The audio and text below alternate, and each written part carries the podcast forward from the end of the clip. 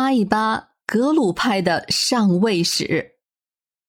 结语：我们这个专辑应该算是三个一百年系列里面的第二部，但是应当是一个扩大版的。实际上，它是黄教创教史，再加上第二个一百年，是二合一的架构。武士达来受封。从格鲁派的角度看，算是他们这一派的高光时刻。这既是格鲁派创教阶段的终点，也算是第二个百年的起始点。而那个钦定藏内善后章程二十九条的颁布，就可以算是站在满清朝廷或是中央角度看的高光时刻了。这也是第二个百年的终点了。大清颁布钦定藏内善后章程二十九条，这个历史的时点也差不多就是乾隆五十八年的二三月间，这是公元一七九二年。大概就在半年之后，英国使节马尔嘎尼在热河觐见了乾隆皇帝。站在西藏的角度看，在此前一年的那个福康安远征库尔喀。是展现了大清强悍的综合国力，可是那可是花费了大清一年中的四分之一的财政收入去修理一个犯我中华的小邦。在群山另一侧的大英帝国是如何看待这场战争的，我们不得而知。但是马尔嘎尼从英国动身的时间。差不多就是福康安进入到库尔喀境内的这个时间点。英国当时是派去了庞大的使团，带去了上百箱的各类物品和礼品，在为乾隆祝寿之余，他们更多的是要诉求扩大通商。乾隆拒绝了这一要求，那这趟马尔嘎尼的官方公干就以失败告终了。但是他一路往来的所见所闻，倒是清楚的勾勒出了大清内部的虚弱。这可能从根本上改变了英国对于中国的认知和对策。要知道，仅仅就在五十年之后，就爆发了第一次鸦片战争，中国从此走上了衰败的道路。直到一九五三年。中国人民志愿军逼平了不可一世的美军，或者说是联合国军，中国人民才算是真正的站起来。那又是一个波澜起伏的一百年的故事。不过，我们是站在西藏的角度去讲述历史的，所以那些并不在我们的讲述范围之内。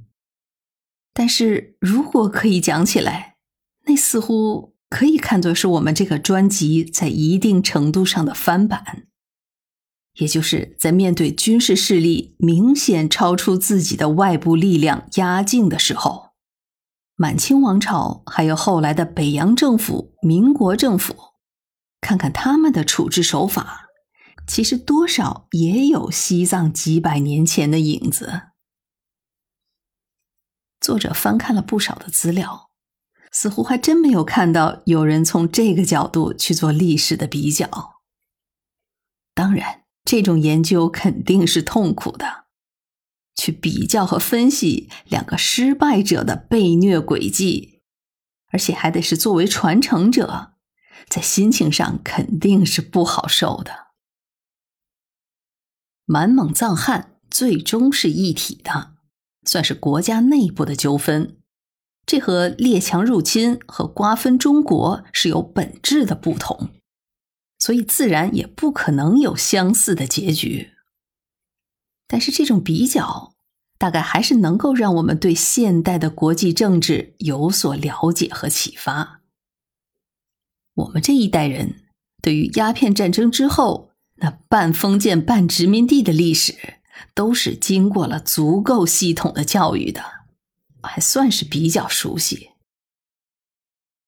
而我这个专辑花费了差不多一年的时间，将近一百五十集的篇幅，去拆解和复盘那四百年左右的历史。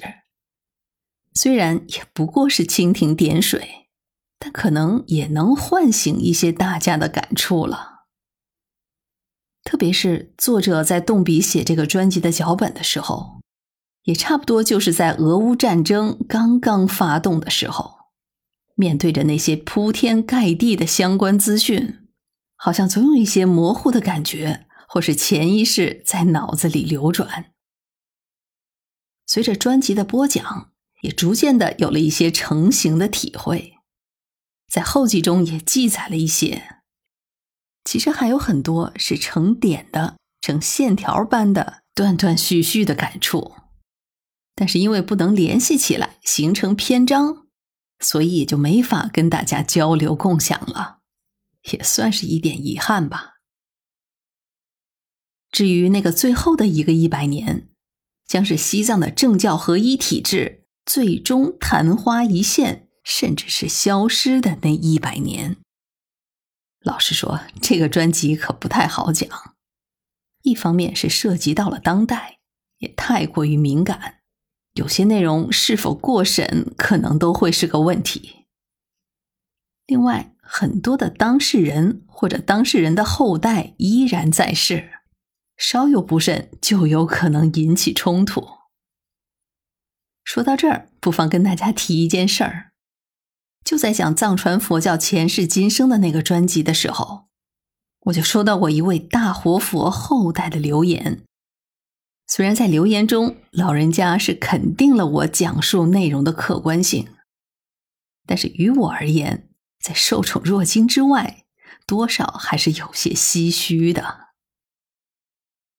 所以，那个专辑的文字肯定要多多的斟酌，史料也要严加的核实。这样才能做到更加的贴近事实，希望能够早日分享给听众朋友们。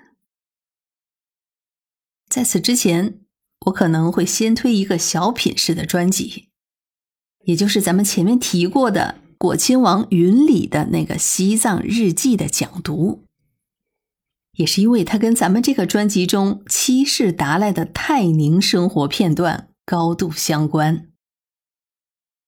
之前咱们一口气推出了三四部关于西藏历史的专辑，那么这一次就准备换换口味，搞一个偏游记类、地理类和文学类的，也算是换一换风格。